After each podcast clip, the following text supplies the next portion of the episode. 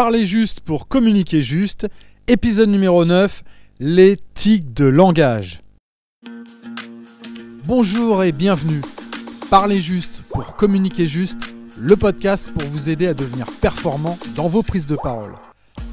Je suis Silver Durand, speaker, animateur ou maître de cérémonie et surtout coach en prise de parole. Le bonheur de pouvoir vous transmettre ma passion. Savoir prendre la parole, c'est inévitable et incontournable aujourd'hui. C'est pourquoi je vais, à travers ce podcast, eh bien, vous partager mes expériences, mes outils pour maîtriser parfaitement l'art oratoire, être impactant pour parler juste, pour communiquer juste. Les fameux tics de langage. Les euh, du coup, c'est clair. En fait, j'avoue, en même temps. Alors, voilà, ces expressions que l'on utilise à tort et à travers sans toujours s'en rendre compte. Elles sont sur toutes les lèvres et collent à la peau de nos discussions. On les juge souvent insupportables, voire même ridicules chez les autres. Mais on s'en accommode parfaitement sans s'en rendre compte lorsqu'ils s'échappent de nos bouches. Les tics de langage sont des mots, phrases ou des mots de liaison qui souvent n'ont pas de contenu sémantique ou pas de sens. Ce sont des mots béquilles que l'on emploie pour soutenir le langage et pour combler les vides. Et quand on n'est pas complètement en phase avec notre discours, pas bien concentré sur ce que l'on dit. Mais parfois, ils sont ancrés, ces fameux tics de langage, et ne sont pas du tout faciles à éviter. Tout le monde en dit. Il y a une étude d'Harvard qui date de 2018 qui dit qu'un locuteur moyen à 5 tics par minute. Eh oui, quand même. Soit 1 toutes les 12 secondes. Souvent, ils viennent quand quelqu'un a du mal à s'exprimer et qui aimerait dire quelque chose mais qui cherche d'où le euh, tu vois. C'est un moment où le sens et la syntaxe ne servent un peu à rien. Mais vous pouvez quand même les éviter. Ah, eh oui, mais comment fait-on pour supprimer ces fameux tics de langage. 90% du temps, on ne s'en rend pas compte et souvent on les découvre bah, si on, on s'enregistre lorsque l'on s'écoute ou si quelqu'un, bien sûr, vous le dit. Bon, ça fait pas vraiment plaisir, mais c'est un fait. Si toutefois vous les repérez, ces fameux tics, bah, essayez de les remplacer. Parce que souvent, ce sont les mêmes qui reviennent. Donc l'idée de trouver des formulations qui pourraient les remplacer bah, pourrait s'avérer efficace. Mais finalement, il y a une méthode qui fonctionne. C'est le principe de ne pas s'en occuper. Non, parce que si vous êtes en train de vous dire je ne dois pas dire euh ou voilà, ou encore je ne dois pas bégayer, eh bien voilà ce qui va se passer. Votre cerveau va totalement focaliser sur ces éléments-là et ne sera plus en relation avec le public. Quand vous regardez une personne dans les yeux finalement, tous vos tics de langage disparaissent. Bien sûr, pas tout de suite. Il faut un petit peu d'entraînement, cela va de soi.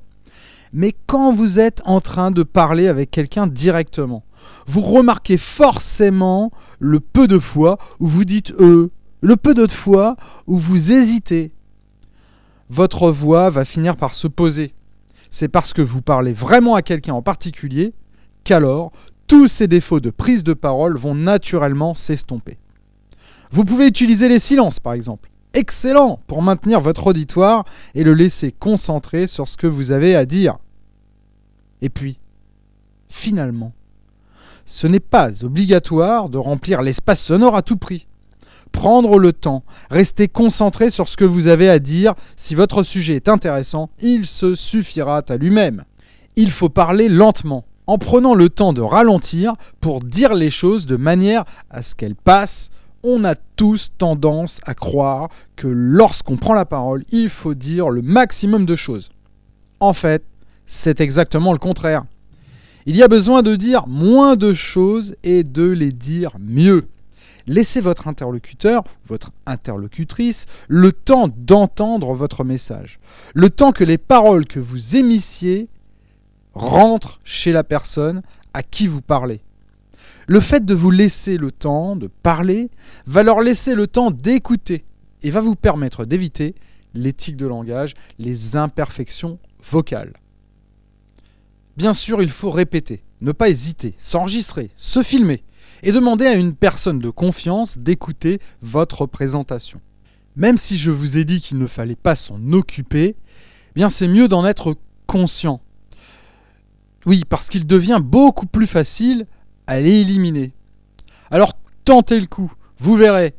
Nous avons presque tous des tics verbaux, moi aussi, et puis en les identifiant, eh bien nous pouvons les éliminer assez rapidement au grand plaisir de l'auditoire et surtout du vôtre.